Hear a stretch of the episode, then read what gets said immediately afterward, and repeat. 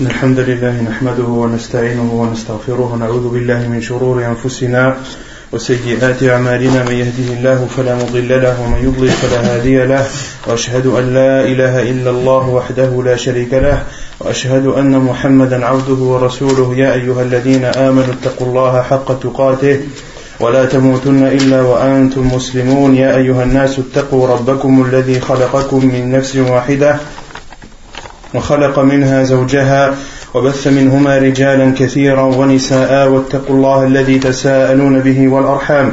إن الله كان عليكم رقيبا. يا أيها الذين آمنوا اتقوا الله وقولوا قولا سديدا. يصلح لكم أعمالكم ويغفر لكم ذنوبكم. ومن يطع الله ورسوله فقد فاز فوزا عظيما. أما بعد فإن خير الكلام كلام الله وخير الهدي هدي محمد صلى الله عليه وسلم وشر الأمور محدثاتها. وكل محدثة بدعة وكل بدعة ضلالة وكل ضلالة في النار Donc la semaine dernière, on avait euh, commencé par le chapitre lorsque l'on entre dans la mosquée, on doit euh, prendre la même posture que celle de l'imam. Quelle est la preuve sur cela Quelle est la preuve Que lorsque tu entres dans la mosquée et que l'imam est dans une posture pendant sa prière, tu dois adopter la même posture que lui. On peut, prendre le hadith du professeur l'imam est fait pour être suivi, mais il y a une autre preuve, un autre hadith encore plus précis. Le hadith de Mu'ad ibn Jabal et de Ali anhuma qui ont dit le professeur Hassan a dit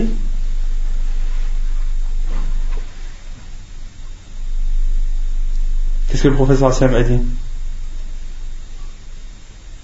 Que lorsque l'un d'entre vous entre dans la mosquée et que l'imam est dans sa prière, qu'il fasse kama yasna al-imam, qu'il fasse comme fait l'imam, tout simplement.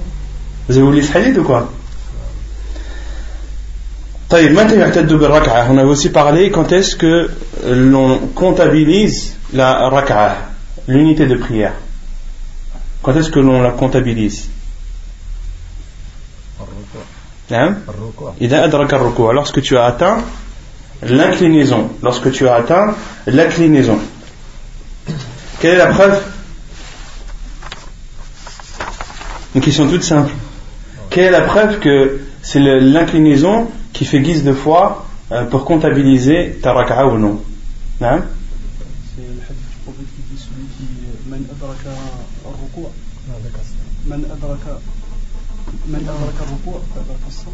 non, on avait cité les hadiths la semaine dernière ou dans, dans une version, la version qu'a cité l'auteur,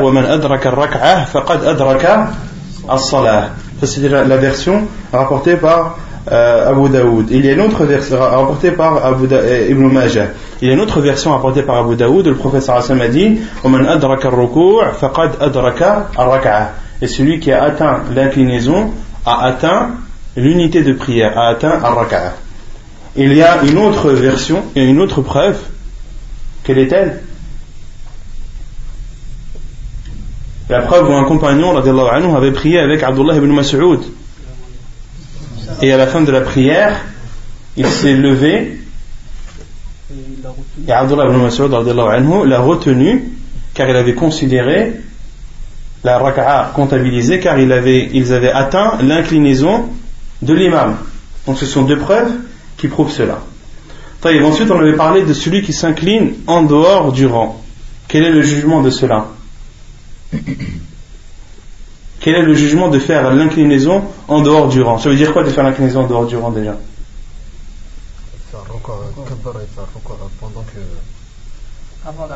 Au sof. C'est-à-dire une personne qui entre dans la mosquée, l'imam est en train de faire sa prière, ensuite il trouve que l'imam est en recours. Il trouve que l'imam est en recours, en état d'inclinaison. Lui, il fait recours. Lui, il entre dans la mosquée et s'incline à l'endroit où il est. Il n'a pas encore atteint le rang. Quel est le jugement de cela? Est-ce qu'il a le droit de le faire ou pas? Si c'est oui, quelle est la preuve? Si c'est non, quelle est la preuve? Non Ouais. Sur le hadith quand le prophète a dit quand il y a un sahabi il est venu il a fait, il a fait cette chose et que le prophète lui a dit euh, Zadakallah hirsan wa la ta'ud. Et certains ulama ils ont dit qu'ils ont compris le hadith comme il est venu, c'est-à-dire euh, mhm. ne refait plus ce geste. Et d'autres ulama ils ont dit non. Parce qu'ils ont dit, le prophète il a dit ça, c'est parce qu'à ce moment-là, le sahab il a fait, il a fait du bruit en rentrant à la mosquée. Il s'est précipité. Il a dit ne refait plus ça, c'est-à-dire ne pas précipiter. Il y a une divergence de savants à ce sujet. Certains disent que cela est autorisé, d'autres disent que cela n'est pas autorisé. Et la divergence, elle revient euh, dans la compréhension d'un hadith où un compagnon anhu, est rentré, euh, a trouvé le prophète en état d'inclinaison, s'est incliné, puis s'est approché du saf. Et à la fin de la prière, le prophète lui a dit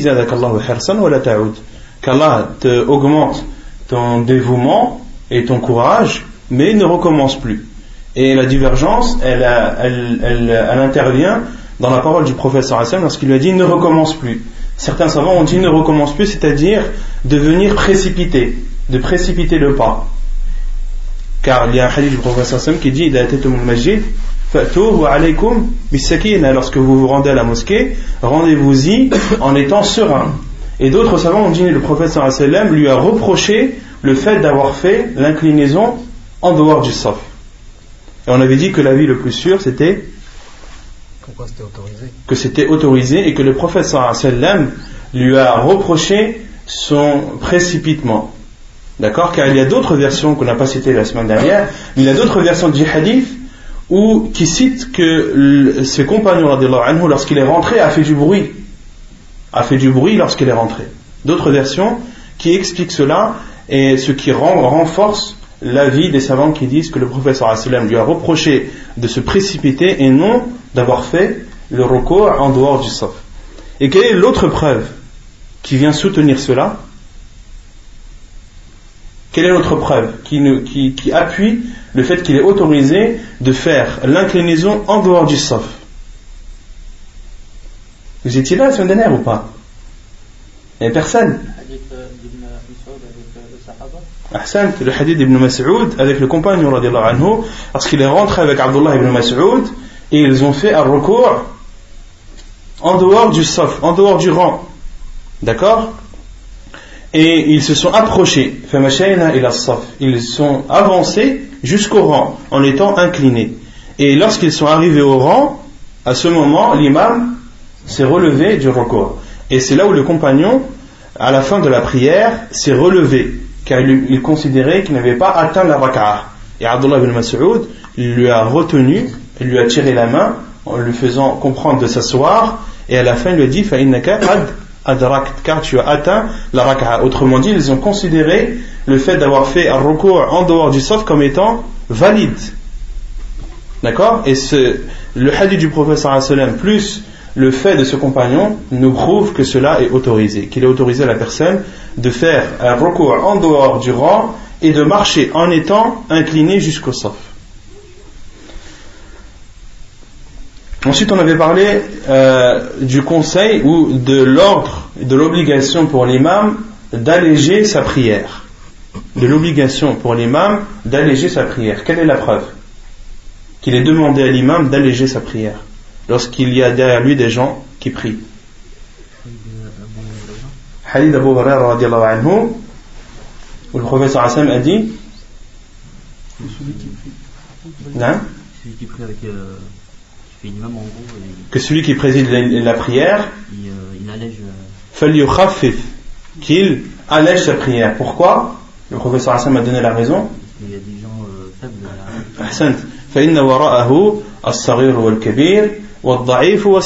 Car il y a derrière lui des personnes petites, des enfants, des personnes âgées, des malades, d'accord Et des personnes fatiguées. Et comment comprendre le terme que le prophète a utilisé, qu'il allège? Comment comprendre cet allègement? Quelle est, son, quelle est sa, limite? Qu'est-ce que alléger la prière? Non Qui prie avec des petites sourates. Mais encore. Ahsan, c'est ce qui est connu du prophète sallallahu alayhi wa sallam. Quelle est la preuve que c'est ce qui est connu du prophète sallallahu alayhi wa sallam? La preuve, c'est la parole d'un compagnon anhu, qui est Anas. Qu'est-ce qu'il a dit? Ma ra'aytu akhaffa wa la atamma min salati rasulillahi sallallahu alayhi wa sallam. Je n'ai pas vu de prière plus complète et plus légère que celle du prophète sallallahu alayhi wa sallam. Donc plus tu imiteras le prophète sallallahu alayhi wa sallam dans sa prière et plus ta prière sera allégée. D'accord? Donc ce qui euh, l'élément de comparaison qui te permet de savoir si ta prière est allégée ou non, c'est la prière du prophète sallallahu alayhi wa sallam. Et ce n'est pas l'avis des gens, ce n'est pas le sentiment des gens. Sauf, sauf si tu présides une prière et que tu sais que derrière toi, il y a des personnes malades et faibles. Dans ce cas, fais la prière, ta prière, en fonction de ces personnes. Mais en règle générale, il ne faut pas suivre l'avis des gens et l'humeur des gens. Tant que ta prière est en concordance avec celle du prophète sallam dans la longueur, eh bien sache que ta prière est légère. Après, c'est aux gens de s'y faire. D'accord? Mais dans tous les cas, c'est à l'imam de juger en fonction des personnes qu'il y a derrière lui et aussi sur le fait de ne pas créer de discorde dans la mosquée. D'accord? Les gens ne vont pas accepter cette prière du jour au lendemain. À toi de faire l'effort et de, leur montrer la sunna du professeur sallam et de leur expliquer comment est-ce que le professeur sallam priait. Mais ne fait pas, euh, n'impose pas aux gens de force, car cela est une grande cause de fitna. D'accord Donc, le, le professeur Hassan dit allégez la prière, c'est-à-dire faites la prière comme lui. Et tant que vous faites la prière comme lui, alors vous allégez votre prière. C'est clair ou pas Ensuite, on avait parlé sur le fait que le prophète sallam, que l'imam doit prolonger toujours la première raka'at plus que la deuxième. Il doit prolonger la première raka'at plus que la deuxième. Ensuite, qu'est-ce qu'on avait dit sur le fait de précéder l'imam dans les gestes de la prière? Quel est le jugement de cela? Non On avait dit que, que c'était interdit. On avait dit que cela était interdit. Quelle est la preuve? Le hadith,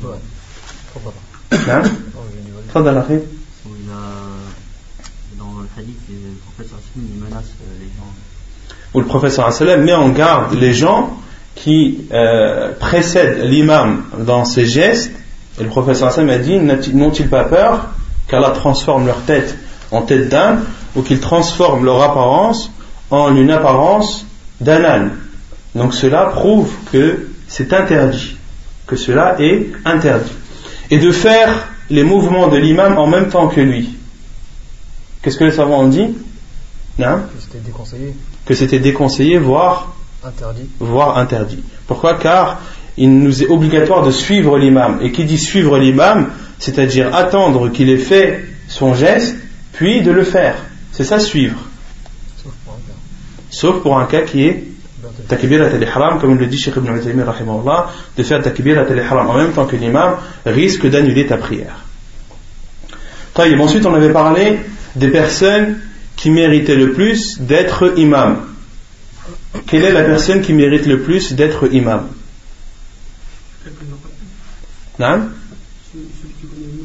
Celui qui connaît le mieux le Coran. Qu'est-ce que ça veut dire celui qui connaît le mieux? Est-ce que celui qui les lit le mieux Est-ce que c'est celui qui, qui en connaît le mieux le sens? Non Celui qui en connaît le plus. Quelle est la preuve? quelle est la preuve que c'est celui qui en connaît le plus Le hadith qu'on a vu la dernière fois.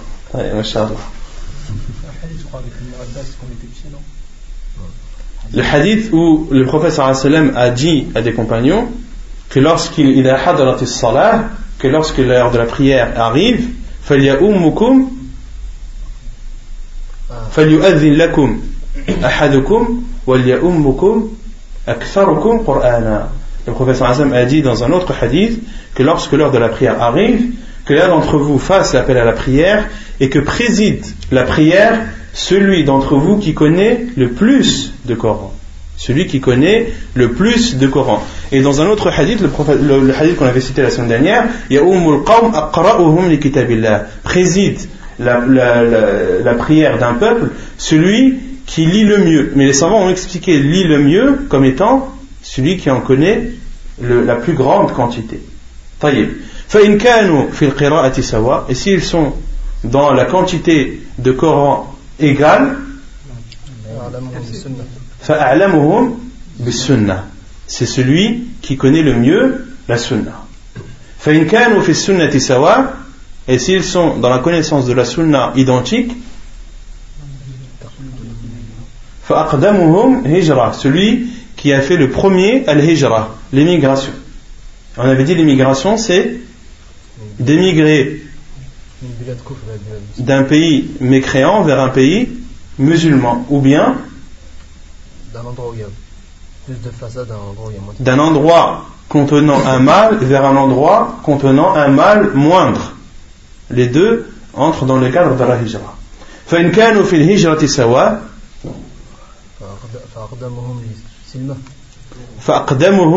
Silma. Et s'ils sont, ils ont immigré en même temps, alors c'est le premier à s'être converti, le premier à avoir embrassé l'islam. Et dans une autre version de Muslim, on avait dit sinna. Dans une autre version de Sahih Muslim, c'est et si sont émigrés en même temps, alors c'est le plus âgé d'entre eux. Alors c'est le plus âgé d'entre eux. Donc ça, ce sont les, personnes qui méritent le plus d'être imam. Et ensuite, le prophète sallam, dans ce hadith, nous a interdit de faire une chose. Quelle est-elle À part Bashir. Qu'est-ce que le prophète sallam nous a interdit dans le hadith ensuite? De présider, de présider qu'un homme, et le prophète sallam a dit, Wala rajula fi sultane et qu'un homme ne préside pas la prière d'un autre homme, on l'avait dit, dans son territoire ou dans l'endroit qui lui appartient. Et les savants ont donné deux exemples à cela. Le premier, qu'est-ce que qu'est-ce qu'un homme dans son territoire? Ça peut être qui? Une personne qui est chez lui ou bien un imam dans sa mosquée. D'accord? Et qu'une personne qui est chez elle, qui, invite des qui a des invités chez lui, c'est la personne, le propriétaire de la maison ou le locataire de la maison qui a le plus le droit de présider la prière, même si dans ses invités, il y a des personnes qui connaissent le Coran par cœur.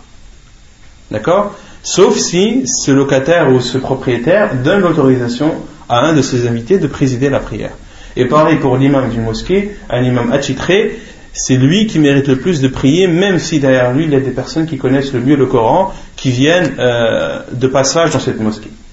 D'accord? Sauf si bien sûr cet imam autorise cela. Ensuite, on avait parlé de l'imama d'un enfant. Est-ce qu'un enfant a le droit d'être imam ou non? Oui. T'as pas oublié quelque chose dans le hadith là? Non T'as oublié une.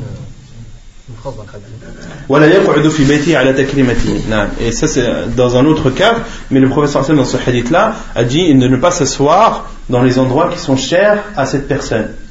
Donc lorsque tu es invité chez quelqu'un, attends qu'il te demande l'autorisation de t'asseoir. Ensuite on avait parlé de l'imam, du fait d'être imam pour un enfant. Quelle est la preuve que cela est autorisé? Non, c'est pas une faut que je recommence le cours de la semaine dernière, je crois.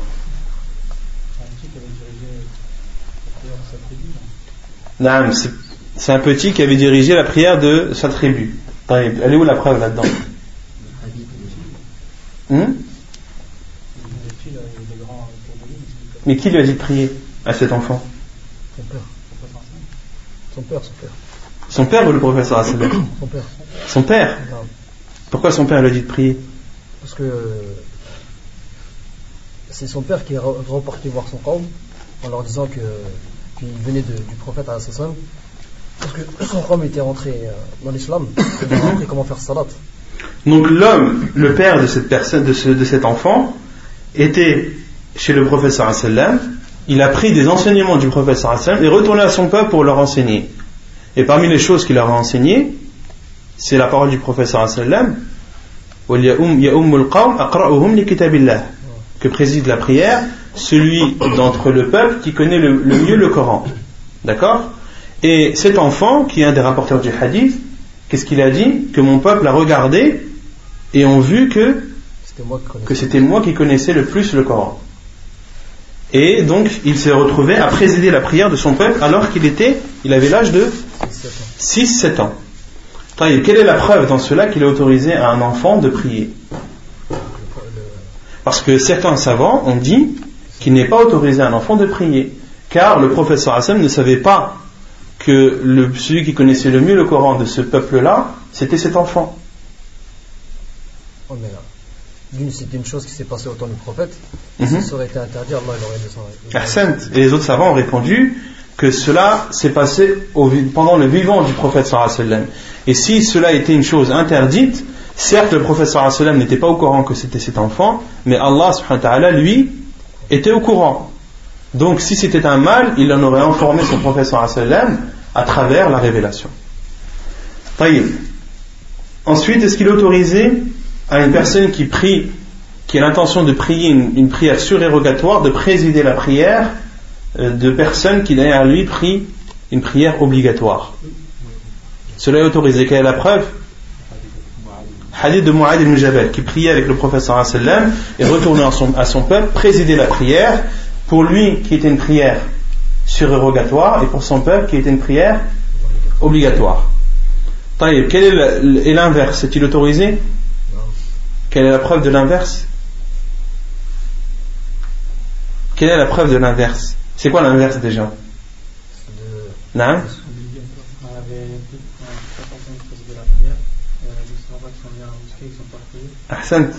C'est le hadith où deux compagnons anhum, étaient venus à la mosquée du professeur le professeur étant en prière, ils se sont assis dans le coin d'une mosquée.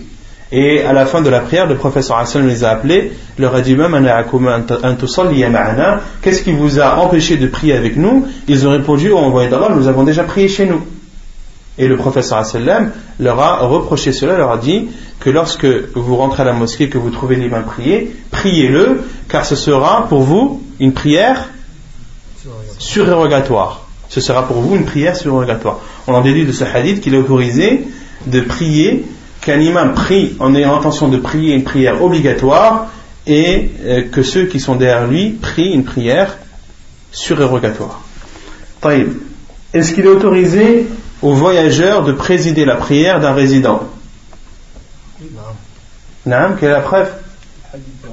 Hadith de Omar lorsqu'il est venu à, à à la Mecque, a présidé la prière, a prié deux rak'at, et lorsqu'il a fait le salam, qu'est-ce qu'il a dit?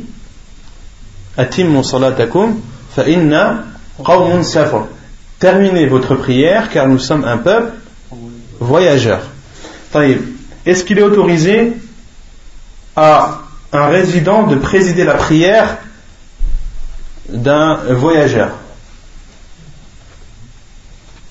Est-ce qu'il est autorisé à un résident de, de présider la prière d'un voyageur? Il est autorisé? C'est quoi la preuve? Qui connaît la preuve? Non? Quand il y a un sahabi qui était parti voir Ibn Omar, ouais. il lui a posé la question est-ce que quand je suis voyageur et que je prie derrière l'imam, est-ce que j'en fais deux? Ce sahabi-là, il a, il a rigolé, il a dit non, t'en fais quatre. Parce que tu suis l'imam. Ahsan, c'est le hadith d'Ibn Omar, lorsqu'un compagnon lui a demandé lorsque je prie, moi en étant voyageur et que je, et que je prie derrière un, imam qui termine sa prière, est-ce que je raccourcis ma prière ou est-ce que je la où est-ce que je la complète? Il lui a dit Tu pries comme leur prière.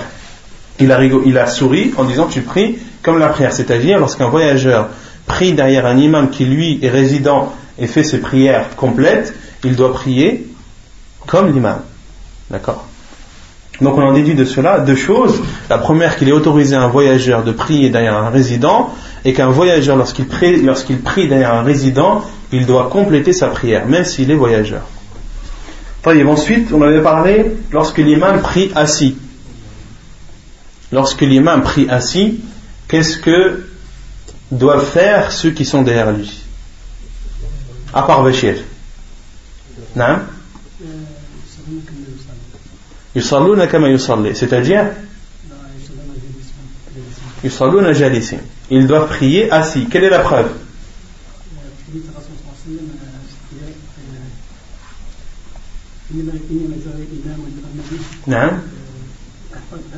نعم حديث الترتيب ايوه جلس قاعدا فاقعدوا اذا صلى قاعدا فصلوا قعود نعم احسنت La preuve, c'est le hadith du professeur sallam. Il dit Et à la fin du professeur sallam, à la fin du hadith, le prophète sallallahu alayhi wa sallam a dit وَإِذَا صَلَّ قَاعِدًا فَصَلُّوا قُعُودًا أَجْمَعِينَ Et dans une autre version, فَصَلُّوا قُعُودًا أَجْمَعُونَ Et lorsque l'imam prie assis, alors priez tous ensemble assis.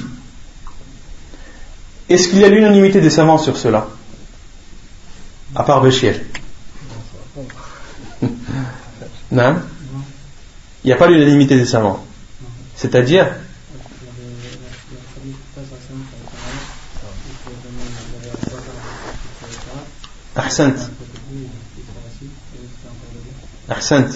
Car d'autres savants ont dit non, cela a été abrogé ce hadith-là, où le professeur a dit lorsque l'imam prie assis, priez tous ensemble assis, a été abrogé par un autre hadith du professeur qui est, euh, qui est survenu vers la fin, même les derniers jours de, la vie du professeur lorsqu'il était malade, sa dernière maladie, il a ordonné à Abu Bakr de présider la prière, et le professeur a senti une amélioration qui lui a permis d'aller rejoindre euh, les compagnons en prière. Et le professeur s'est positionné à gauche de Abu Bakr anhu, et le professeur Hassan a présidé la prière. Il a continué la présidence de la prière. Et ceux qui, et Abu Bakr anhu, ainsi que tous les compagnons qui étaient derrière lui, ont prié comment?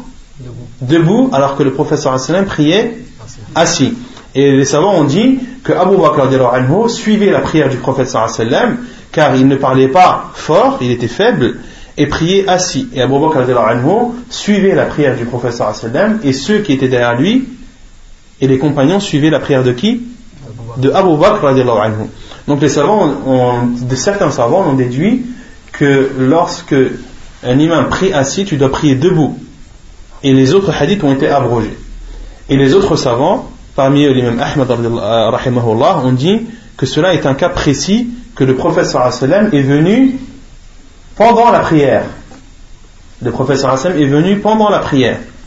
Et ils en ont donc déduit que tu pries assis derrière un imam qui a commencé sa prière assis.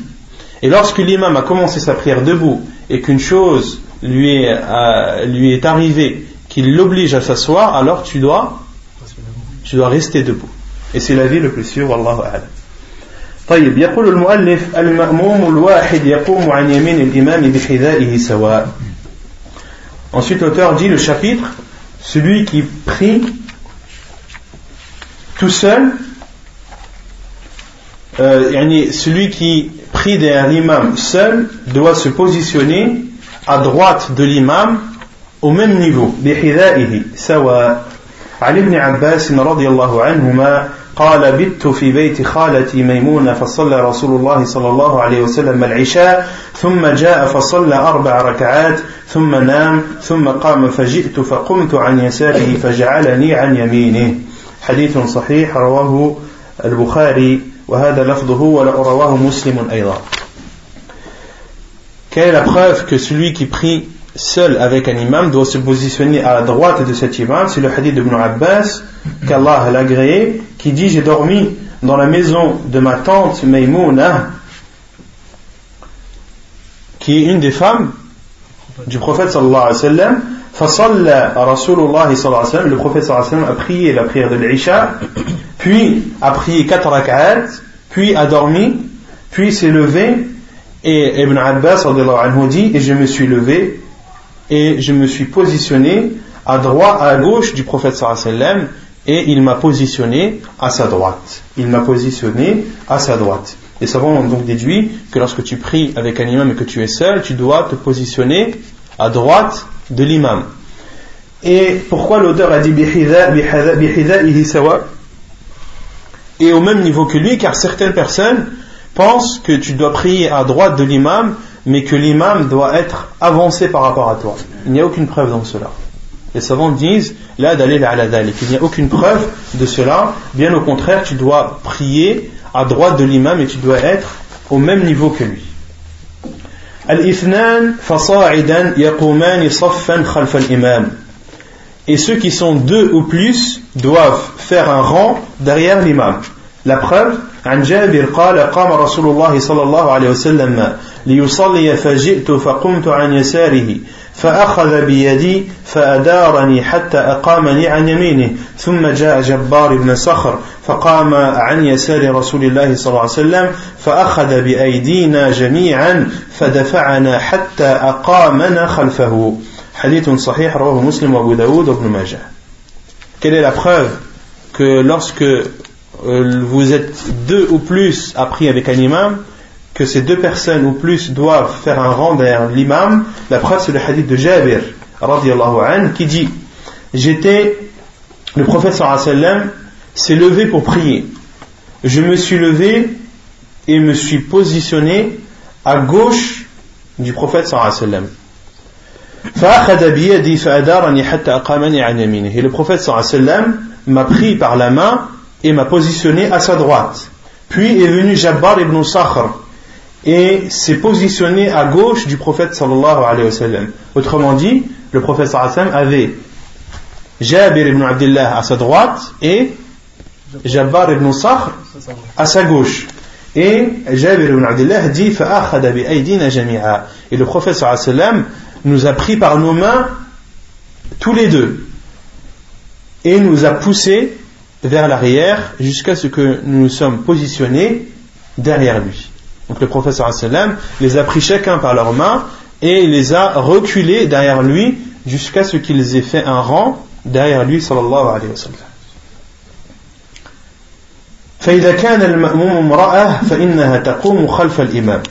Et lorsque celui qui prie derrière l'imam est une femme, celui qui prie avec l'imam est une femme, elle doit se positionner derrière lui. La preuve, عن Anas ibn Malik أن رسول الله صلى الله عليه وسلم صلى به وبأمه وخالته قال فأقامني عن يمينه وأقام المرأة خلفنا حديث متفق عليه La preuve, c'est le hadith de Anas ibn Malik qui dit que le prophète sallallahu alayhi wa sallam a prié avec Anas ibn Malik, avec sa mère et sa tante. Et Anas radiallahu anhu dit et le prophète m'a positionné à sa droite et les femmes derrière lui. Et les femmes derrière nous. Et les femmes derrière nous.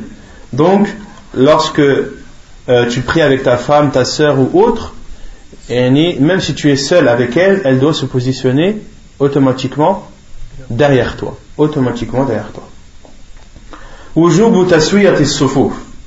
L'obligation d'aligner les rangs.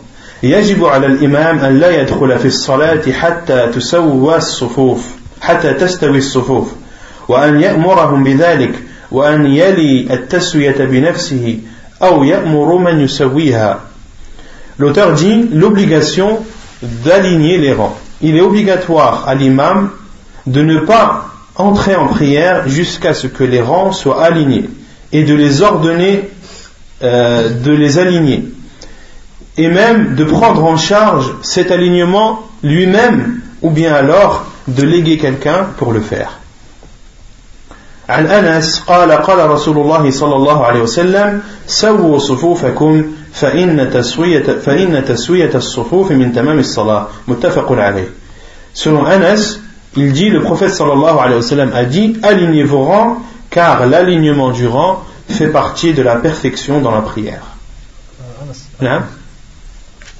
تسوية الصفوف والصف أحسنت فإن تسوية الصف نعم le professeur sallam a dit selon Anas alignez vos rangs car l'alignement du rang taswiyat as-safi min tamam as-salah car l'alignement du rang fait partie de min tamam as-salah fait partie de l'excellence dans la prière ou complète la prière hadith authentique apporté par Al-Bukhari et Muslim وعن أبي مسعود قال كان رسول الله صلى الله عليه وسلم يمسح مناكبنا في الصلاة ويقول استووا ولا تختلفوا فتختلف قلوبكم Et selon Abu Mas'ud, Al-Ansari, il dit, le prophète sallallahu alayhi wa sallam essuyait nos épaules en prière.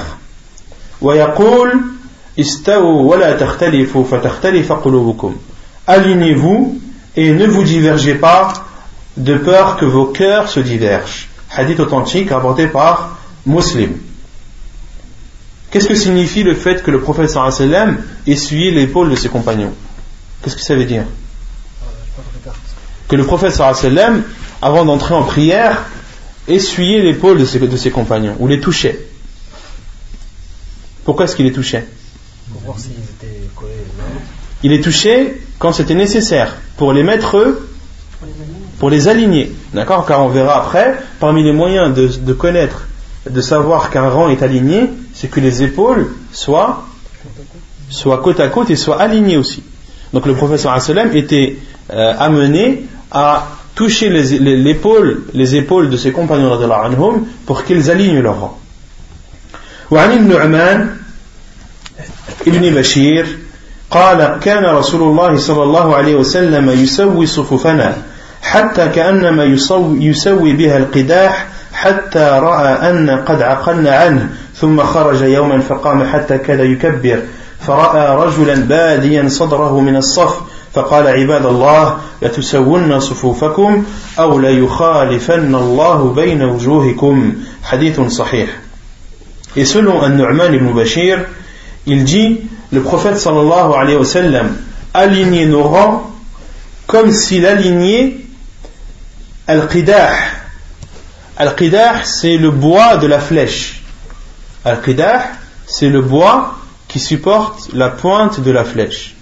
Et il est connu qu'une flèche, pour qu'elle soit efficace, pour que sa trajectoire soit bien définie, il faut qu'elle soit droite. Quand vous lancez une flèche ou une lance qui n'est pas droite, où le bois est ondulé et n'est pas droit ou est tordu, la flèche ne prendra pas la direction que tu voudras. Plus elle est droite, et plus tu pourras atteindre ta cible facilement.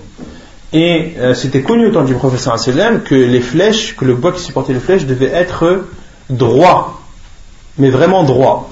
Et euh, ils ont comparé le, fait que le prophète sallam alignait leur rang et comment il insistait au fait de, de tailler le bois d'une flèche droit. D'accord? Jusqu'à ce que le prophète sallam ait considéré que nous avions compris ce qu'il voulait. Donc le prophète sallam insistait dans l'alignement des rangs jusqu'à ce qu'il voyait que les compagnons de avaient compris ce qu'il voulait. Et lorsque le prophète prophète avait compris que les compagnons avaient compris ce qu'il voulait, c'est-à-dire que le, rang était bien droit comme le prophète le désirait, alors dans ce cas, il commençait sa prière. Et le prophète une fois, a prié jusqu'à presque faire le takbir de l'entrée dans la prière. il a vu qu'un homme, que la poitrine d'un homme était ressortie ou dépassait du rang. Il a alors dit, serviteur d'Allah, alignez vos rangs ou bien alors Allah subhanahu wa ta'ala mettra de la discorde entre vos visages. Mettra de la discorde entre vos visages. Hadith authentique rapporté par Muslim. وعن ابن عمر أن رسول الله صلى الله عليه وسلم قال أقيموا الصفوف وحاذوا بين المناكب وسدوا الخلل ولينوا بأيدي إخوانكم ولا تذروا فرجة للشيطان ومن وصل صفا وصله الله ومن قطع صفا قطعه الله حديث صحيح رواه أبو داود Donc tous ces hadiths, qu'est-ce qu'ils prouvent C'est quoi le but de, de citer ces hadiths Non, que d'aligner les rangs, ce n'est pas seulement recommandé, ni préférable, mais c'est obligatoire. Une autre preuve, c'est le hadith de Ibn Omar, qui dit que le prophète sallallahu alayhi wa sallam a dit aqimu sufufakum, alignez vos rangs. Wahadhu bayn al-manakib, et mettez vos épaules à la même hauteur. Wasuddu al-khulal, et fermez les espaces. Walinu bi'aydi ikhwanikum, et soyez doux avec les mains de vos frères. Qu'est-ce que ça signifie ça? Walinu bi'aydi ikhwanikum. Et soyez doux avec les mains de vos frères. Non Quand on vient pour s'aligner, on prend la main de son frère et on la tient vers nous. C'est-à-dire, acceptez les mains de vos frères lorsqu'ils les utilisent pour aligner vos rangs, acceptez-le, acceptez ces mains avec douceur. Et ne soyez pas orgueilleux, ne soyez pas fiers. Car beaucoup, lorsqu'on leur dit, ou lorsque l'on fait un signe de la main pour aligner les rangs, ou lorsque lorsqu'ils ont, on a besoin de les reculer avec, avec, nos mains, on les pose sur la poitrine ou sur le ventre pour les faire reculer, pour les faire avancer, certains n'acceptent pas cela. Ils disent non, tu ne me touches pas avec ta main. Le professeur Hassan, qu'est-ce qu'il a dit? Soyez doux et tendres et acceptez les mains de vos frères lorsqu'ils les utilisent pour aligner vos rangs.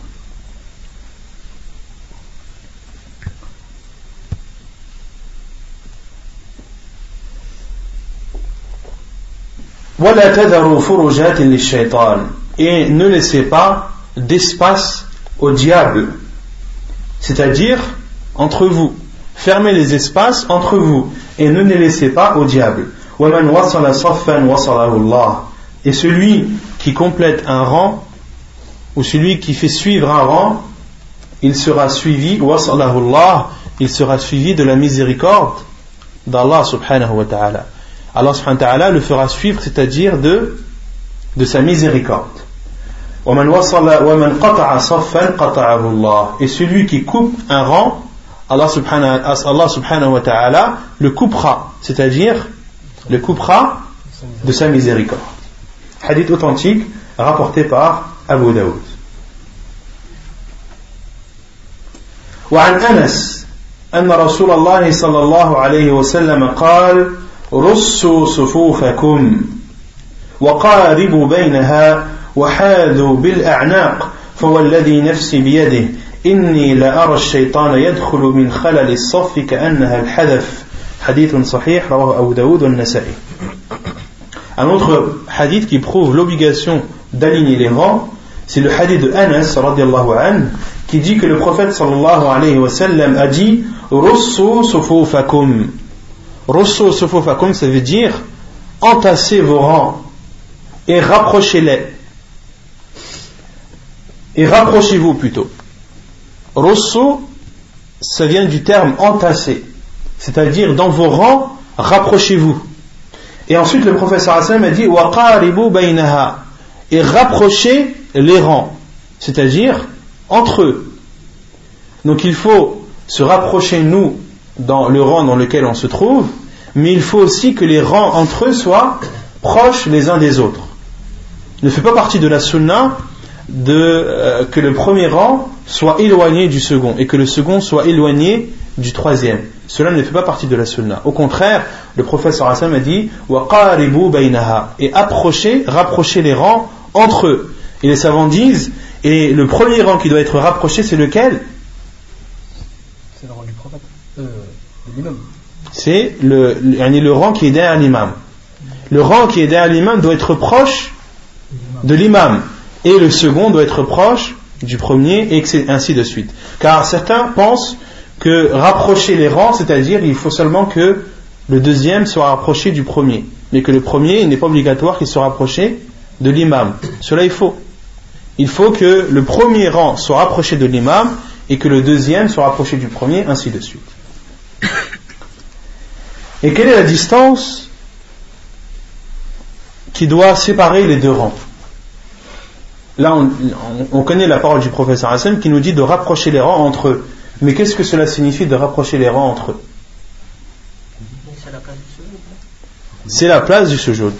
Comme le dit Cheikh Ibn Uthaymin, euh, rapprocher les rangs, c'est-à-dire il faut laisser l'espace entre le, deuxième rang et le premier qui permet au deuxième rang de faire le sujoud tranquillement. Un espace qui permet au deuxième rang de faire sa prosternation tranquillement, sans éprouver de gêne.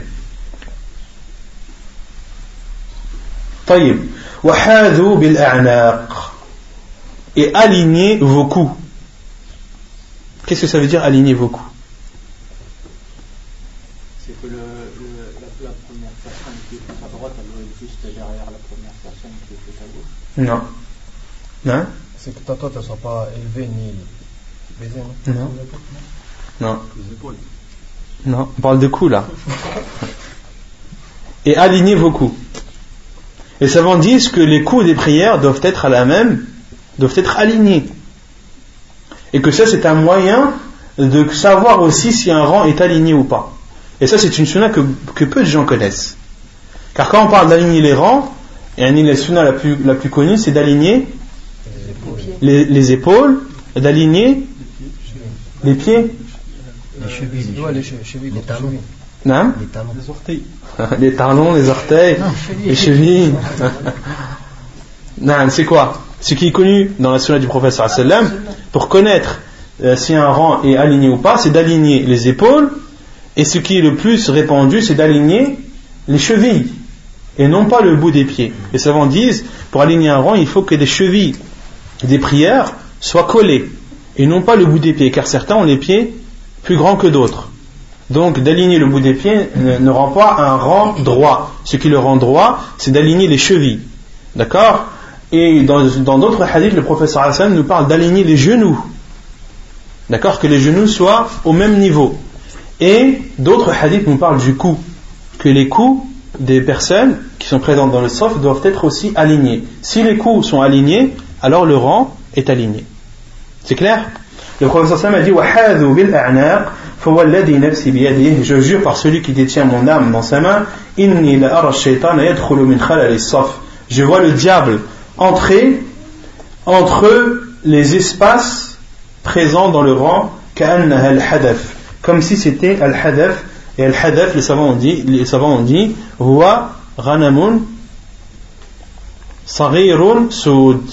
c'est euh, une brebis ou un mouton ou une chèvre noire. Al-hadaf, c'est un petit euh, un, agneau ou une petite chèvre de couleur noire.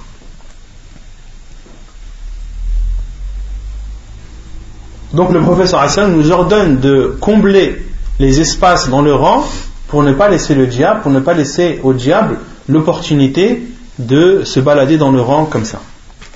C'est clair ou pas? Moi j'ai pas compris le, Comment ça il faut, que il faut que le coup, quand tu te mets dans le bout quand tu te mets au bout du rang et que tu te mets au niveau des coups, au niveau des coups, il faut que tous les coups soient alignés. Il ne faut pas qu'il y ait un coup qui soit derrière l'autre. D'accord? Ça c'est un moyen euh, de connaître si un rang est aligné ou pas. tu peux te mettre au bout du rang mettre comme ça et regarder si les Non. Tu peux regarder ça, ou bien regarder les épaules, ou bien regarder les chevilles. Et ce sont des moyens qui ont été rapportés dans la sunna du professeur sallam, qui ont tous pour but de d'aligner le rang. Et qui ont tous pour but d'aligner le rang. Et au temps du prophète sallam, il y a, il y avait des personnes qui étaient euh, chargées de cela, de faire, d'aligner les rangs. Ils étaient appelés al-musawoun. Ils étaient appelés al-musawoun. C'est des personnes qui ne faisaient que cela. Dans, la mosquée au temps du prophète il y avait le muaddin, il y avait l'imam, etc. Mais il y avait aussi al-musawi. D'accord? C'est pour cela que les compagnons anhum, on verra après, lorsqu'ils parlent de la prière bayna sawari, euh, la prière entre les piliers, qu'est-ce qu'ils disaient? Kunna tarda. Nous étions poussés, repoussés des rangs qui étaient coupés par par des piliers. Ils étaient repoussés par qui? Par ceux qui étaient chargés de aligner les rangs au temps du prophète sallallahu alayhi wa sallam. Il parle de ces personnes-là Il parle de ces personnes-là, mais autres. Ça peut, ça peut être ces personnes-là comme ça peut être d'autres personnes. Oui. Non Quand on a collé nos pieds, c'est quoi C'est le qu'on a collé? C'est les talons On a dit c'est les chevilles. Non, mais là c'est pour l'alignement, mais pour coller. Pour coller, tu dois coller les pieds, mais il faut que lorsque tu colles les pieds, il faut que les chevilles soient au même endroit, au, même niveau. Non, mais tu dois coller les pieds. Tu ne dois pas laisser d'espace. Non? Quand tu es debout. Non, quand tu es debout. Après, tu peux pas. Quand tu es debout, quand tu es en recours, après, même si tu veux, tu pourras pas. Non. Comment est-ce que les rangs doivent-ils être alignés عن أنس عن النبي صلى الله عليه وسلم قال أقيموا صفوفكم فإني أراكم من, من وراء ظهري وكان أحدنا يلزق منكبه بمنكب صاحبه وقدمه بقدمه Et selon Anas, anhu, qui dit que le prophète sallallahu alayhi wa sallam a dit Aqimu sufufakum, alignez vos rangs, car je vous vois de derrière mon dos. Car je vous vois de derrière mon dos. Et Anas anhu dit Et à, au temps du prophète sallallahu alayhi wa sallam, nous collions nos épaules et nos pieds. Nous collions nos épaules et nos pieds. وقال النعمان بن بشير رأيت الرجل من رأيت الرجل منا يلزق كعبه بكعب صاحبه et Nu'man ibn Bashir dit je voyais euh, un homme au temps du prophète sallam qui collait les hommes au temps du prophète sallam collaient les chevilles aux chevilles de son compagnon hadith authentique apporté par Al-Bukhari et Muslim et dans le premier hadith le professeur Hassan dit car je vous vois derrière mon dos. Les savants ont dit ça c'est un miracle du prophète sallam. Parmi les miracles du prophète sallam, c'est qu'il voyait euh, derrière lui pendant la prière. Les savants ont dit cela était propre au prophète sallam, mais uniquement pendant la prière. Comment? Allahu alam. Comment est-ce que le prophète sallam pouvait voir derrière son dos pendant sa prière? Allahu alam. Mais on sait que il voyait. Le prophète sallam quand il était en prière, il voyait devant lui comme il voyait derrière lui. Non. rijal wal nisa.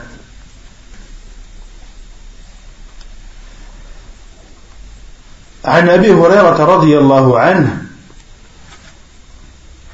قال قال رسول الله صلى الله عليه وسلم خير صفوف الرجال أولها وشرها آخرها وخير صفوف النساء آخرها وشرها أولها حديث صحيح رواه مسلم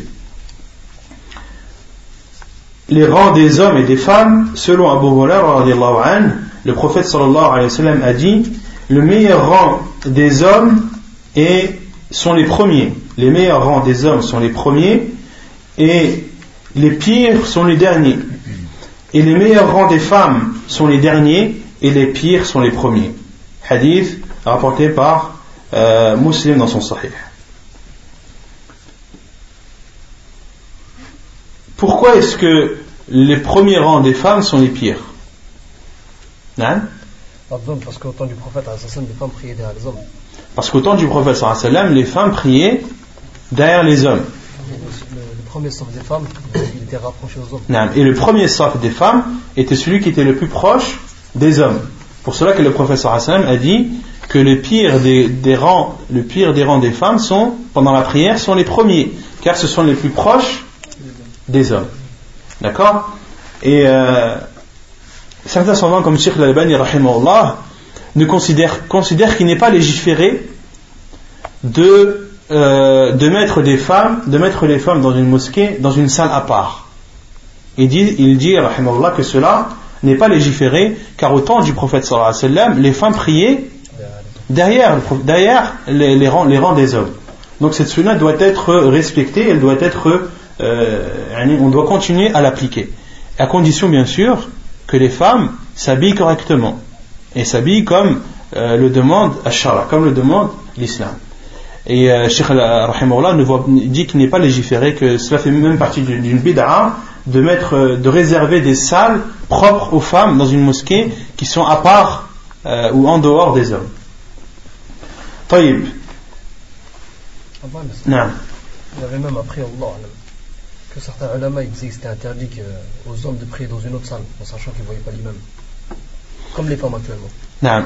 Concernant ça, le fait pour les hommes de prier dans une salle qui, euh, où ils ne voient pas l'imam, comme le dit Cheikh Islam que leur prière est elle est là elle est annulée. Mais pourquoi? Ils ont dit un qaïd. Cheikh Islam les savants ont donné une condition. À condition Non ils n'ont pas le droit de prier dans une salle en dehors de la salle où se trouve l'imam s'il y a de la place dans la mosquée. S'il y a de la place dans la mosquée. Et ils ont dit de même sur le fait de prier dans la rue. Il y a une mosquée qui est grande, d'accord, par exemple dans le Jumu'ah, il y a beaucoup de mosquées dans ce pays, en France, ou même dans les pays musulmans, où les gens prient dehors. D'accord? Il leur est autorisé de prier dehors à partir du moment où la mosquée est pleine. Mais s'il y a de la place dans la mosquée, il leur est interdit de prier dehors. Non. Et le fait que les premiers rangs des femmes sont les pires, est-ce qu'on doit prendre cela tout le temps? Est-ce que c'est tout le temps? Est-ce que les premiers rangs des femmes sont tout le temps les pires? Ou est-ce qu'il y a des moments où les premiers rangs des femmes sont les meilleurs? Non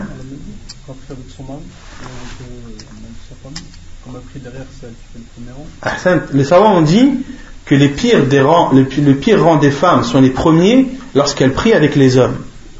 Lorsqu'elles prient dans la mosquée avec les hommes. D'accord? Mais lorsqu'elles prient entre elles, lorsqu'elles prient entre elles, alors le, meilleur des rangs, c'est les meilleurs des sont les premiers. C'est quoi la preuve? Quelle est la preuve que les meilleurs des rangs, dans ce cas, sont les premiers? Non Il y a un hadith du prophète qui dit que le malaïka est pris sur les trois premiers. Non? Je connais pas ce hadith. Ah. Non. Non, parce qu'il y, a, il y a un hadith du prophète qui dit euh, que si, que si on connaissait la valeur de, du premier rang,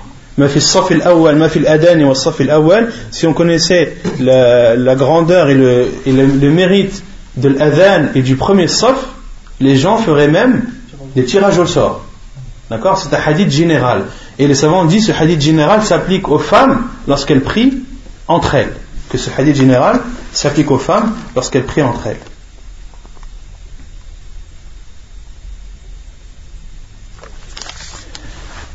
نعم مثلا إن كان هناك صف واحد للنساء مثلا سيكون هو الأول والأخير يكون هو الأول الأول نعم يكون هو الأول سنطبق عليه الحديث لا شك Là, chaque, si, euh, si les femmes ou même les hommes prient et qu'il n'y a qu'un rang, alors le premier, il est considéré comme étant le premier rang. Il est considéré comme étant le premier rang. وفيك فضيلة الصفوف الأول وميامن الصفوف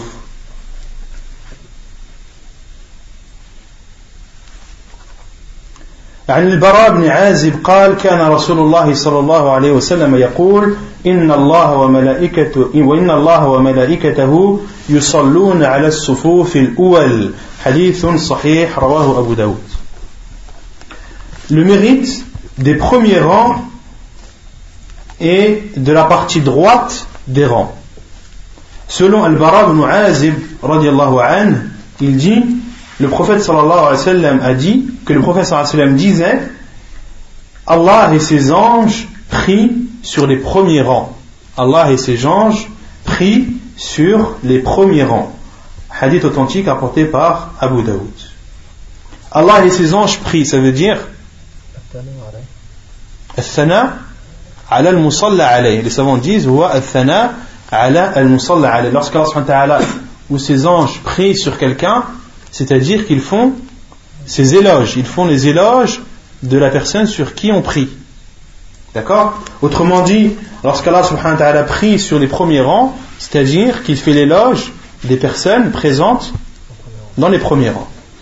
Et concernant la parole du prophète sallallahu qui dit ala fil sur les premiers rangs, il y a deux explications des savants. La première, sur les premiers rangs, c'est-à-dire le premier rang de chaque mosquée.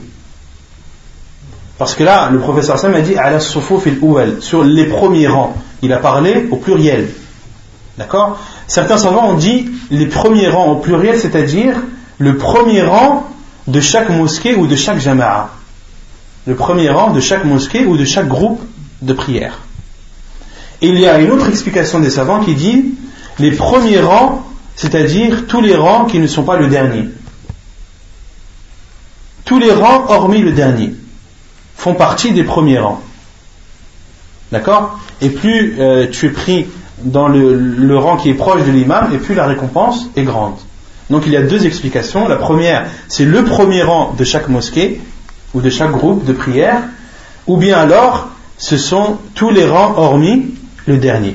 Donc si tu pries dans le dernier rang, tu n'auras pas ce mérite qu'Allah subhanahu wa ta'ala prie sur toi, qu'Allah subhanahu wa ta'ala et ses anges prient sur toi. Et il y a une autre version rapportée par un Nasa'i où le professeur Hassan a dit Allah wa malaikatahu yusalluna ala sufuf al Une version qui vient plus euh, renforcer le deuxième avis qui est que les premiers rangs sont tous les rangs hormis le dernier. C'est une autre version rapportée par un Nasa'i où le professeur Hassan a dit Allah subhanahu wa ta'ala et ses anges prient sur les rangs de devant في الصفوف يصلوا إن الله وملائكته يصلون على الصفوف المتقدمة. وعنه رضي الله عنه قال كنا إذا صلينا خلف رسول الله صلى الله عليه وسلم أحببنا أن نكون عن يمينه يقبل علينا بوجهه. قال فسمعته يقول رب قني عذابك يوم تبعث عبادك. حديث صحيح رواه مسلم. Et donc cela, le premier hadith prouve euh, le mérite des premiers rangs et le second hadith qui nous prouve le côté droit de ces rangs. La preuve c'est le hadith de Al-Bara ibn Azib également qui dit lorsque nous prions derrière le prophète sallallahu alayhi wa sallam, nous aimions être à sa droite. alayna car le prophète sallallahu alayhi wa sallam lorsqu'il faisait le tassim, il le faisait du côté droit. Et les compagnons aimaient que le professeur sallam se dirige vers eux en premier. Qal, c'est-à-dire Al-Bara ibn Azib a dit, et je l'ai entendu, c'est-à-dire le professeur sallam dire, Rabbi qini adhabak yawma tub'athu ibadak. Oh Allah, euh, épargne-moi de ton châtiment le jour où tu ressusciteras tes serviteurs. Hadith authentique apporté par un muslim. Et quant au hadith qui dit Inna Allah wa malaikatahu yusalluna ala mayamin sufuf qu'Allah subhanahu wa ta'ala et ses anges prient sur les parties droites des rangs, ce hadith est, est faible et daif, comme le dit Sheikh al-Albani ta'ala. Donc la seule preuve qui est apportée dans la sunna qui nous montre qu'il est préférable de prier dans les côtés droits, c'est le fait que les compagnons de aimaient prier dans les côtés droits. Il n'y a pas de hadith sur cela. Man al-imam. Qui doit se positionner derrière l'imam. عن أبي مسعود الأنصاري قال كان رسول الله صلى الله عليه وسلم يقول ليليني منكم أولو الأحلام والنهى ثم الذين يلونهم ثم الذين يلونهم حديث صحيح رواه مسلم وأبو داود Selon Abu Mas'ud al-Ansari, il dit, le prophète sallallahu alayhi wa sallam disait que pris derrière moi, parmi vous, ulul ahlami wal nuha, ceux qui sont pubères et ahlun nuha. An-nuha en arabe, c'est le pluriel de nouriyah. Et an-nouriyah en arabe, c'est al-aql. C'est al-aql, c'est-à-dire la raison. Et pourquoi est-ce que la raison est appelée Nuhiyah Les savants disent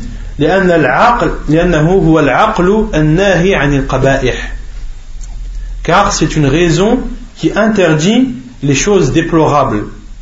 Et la raison interdit à la personne de faire des choses mauvaises. D'où le terme nuhiyah, qui vient de, qui, a base un nahi. Et un nahi, c'est l'interdiction. Pourquoi est-ce que la raison est appelée euh, elle a pour base l'interdiction? Car elle interdit la personne de faire al-qaba'ih, de faire des choses mauvaises. Donc le professeur a dit yani minkum que prie derrière moi ceux qui sont pubères et ceux qui sont doués de raison. Puis ceux qui les suivent, puis ceux qui les suivent. C'est-à-dire, puis ceux qui les suivent dans, dans la raison et ceux qui les suivent dans leur raison. Quelles sont les personnes pubères Le professeur, le professeur Hassan a dit Les gens pubères et doués de raison. Comment est-ce qu'on reconnaît une personne pubère hein Trois choses. Trois choses poils sur le pubis. l'apparition des poils sur le pubis, ou pour les hommes, l'apparition de la moustache. Pour les femmes, les règles, et pour les hommes, euh, euh, le sperme. Les savants disent Al-mani mani la, la, sortie du sperme, bishahwa, avec plaisir. Ça, c'est le, le, premier signe. Khurujul mani bishahwa, la sortie du sperme avec plaisir. Et cela englobe les hommes et les femmes. D'accord? Le deuxième, c'est l'apparition du des poils du pubis. D'accord? Et ça, c'est valable pour les hommes comme pour les femmes. Et les savants ont dit les hommes, il y a aussi l'apparition de la moustache. Le troisième, l'âge qui est de 15 ans. Si le, premier n'est pas apparu, ni le second, alors l'âge de 15 ans, c'est l'âge de la puberté, et ceci, que ce soit un homme ou, ou une femme. Et les femmes, les savants ont rajouté une quatrième condition qui est les règles. L'apparition des règles rend une femme pubère, même si euh, tous, les, tous, les, tous les signes précédents ne sont pas apparus.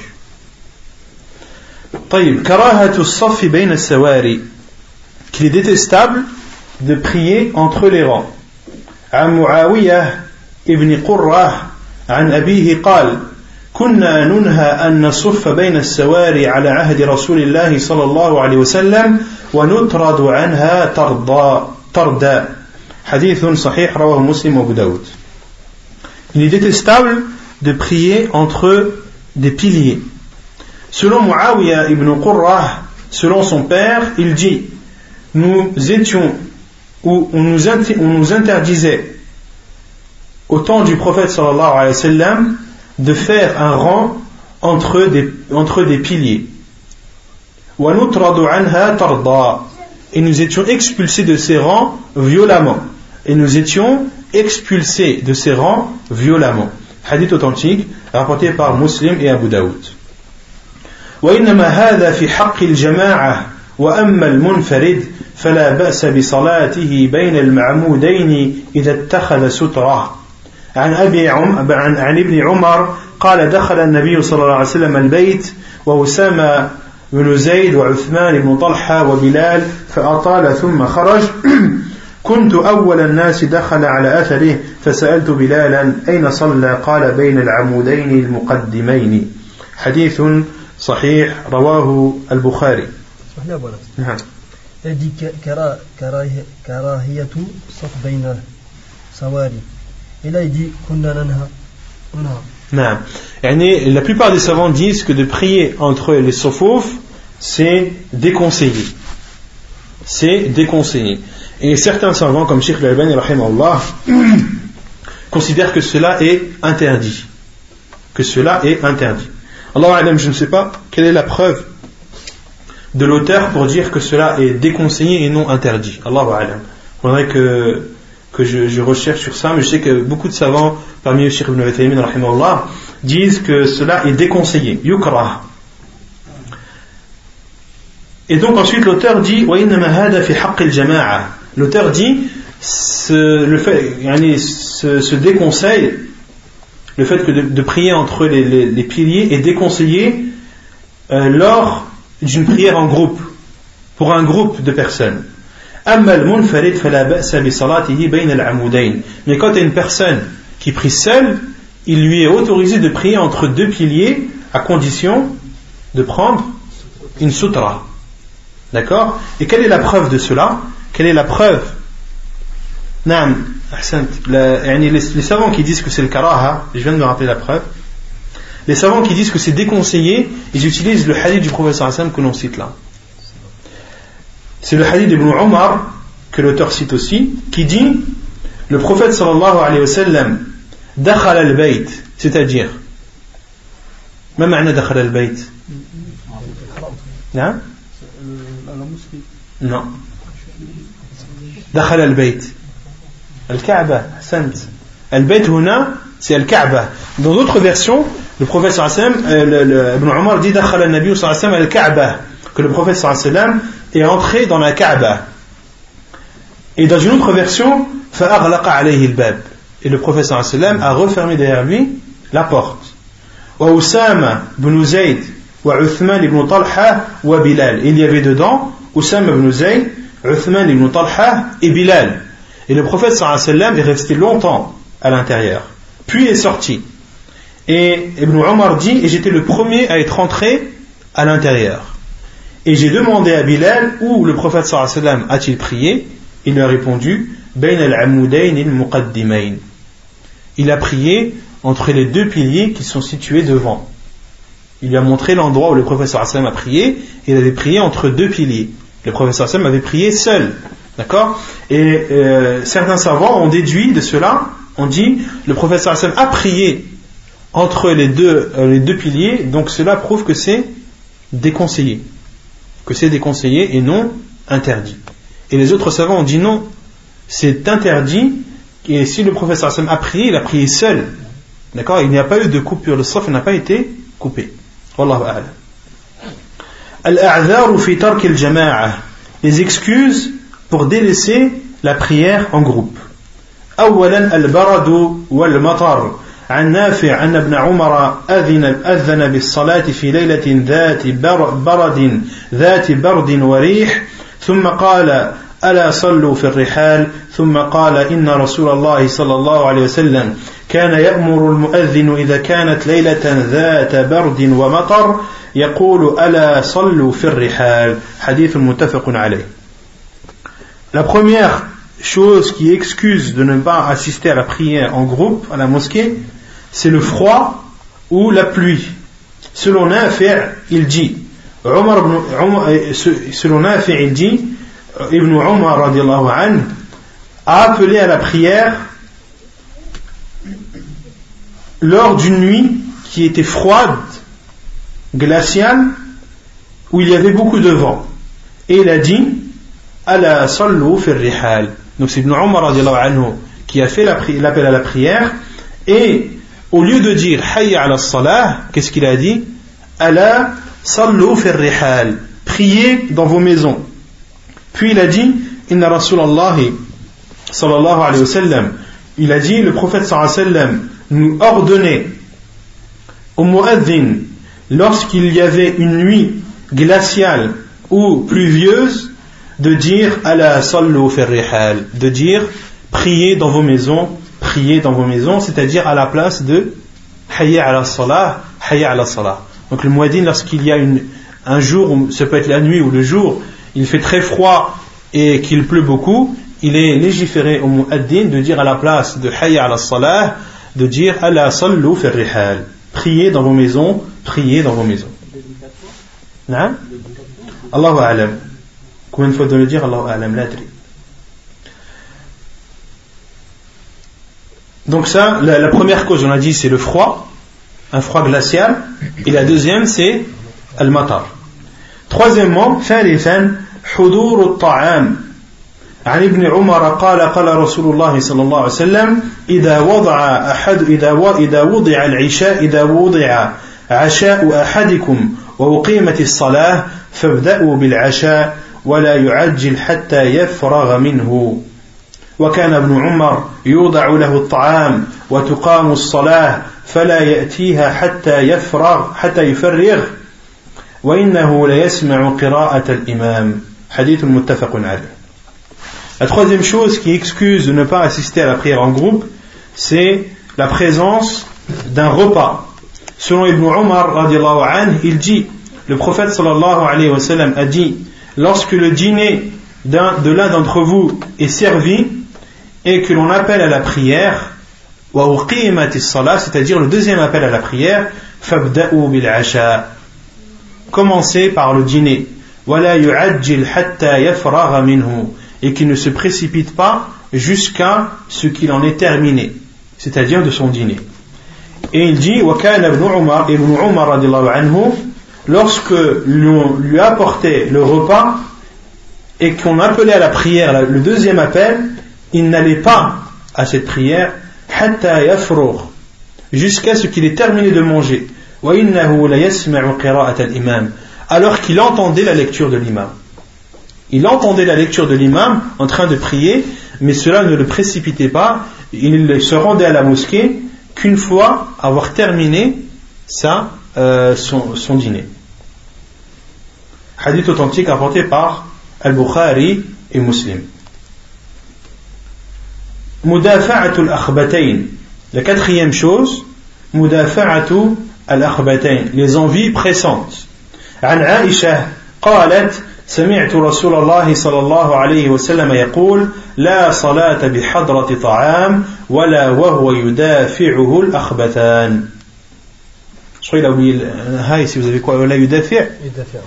ولا يدافعه الأخبثان أو أخبثين حديث صحيح رواه مسلم.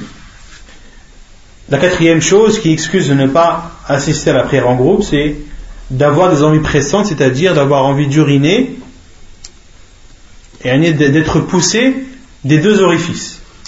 An Aisha, selon Aisha, elle dit J'ai entendu le prophète sallallahu alayhi wa sallam dire Point de prière en présence d'un repas et lorsque la personne est poussée des deux orifices. Lorsque la personne est poussée des deux orifices, hadith authentique apporté par Muslim et Abu Daoud. C'est clair? C'est clair, mais j'ai une question. Hein? Le fait que Hudur Ta'am, euh, c'est un charte aussi de. Maintenant, tu manges, mais quand tu as fini, tu vas à la mosquée faire ça, Ou bien tu restes chez toi, tu fais ça. Ce qu'on ce qu'on comprend, c'est qu'il n'est pas, il pas, pas obligatoire de partir. Et tout dépend quand est-ce que tu as fini. Il faudrait que je m'en renseigne, Inch'Allah. Tout dépend de la fin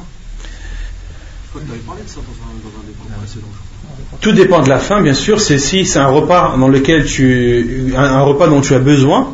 Ça c'est clair. On avait dit les conditions, c'est qu'il fallait que tu aies faim et il fallait que ce soit un repas qui t'ait autorisé à la consommation. D'accord?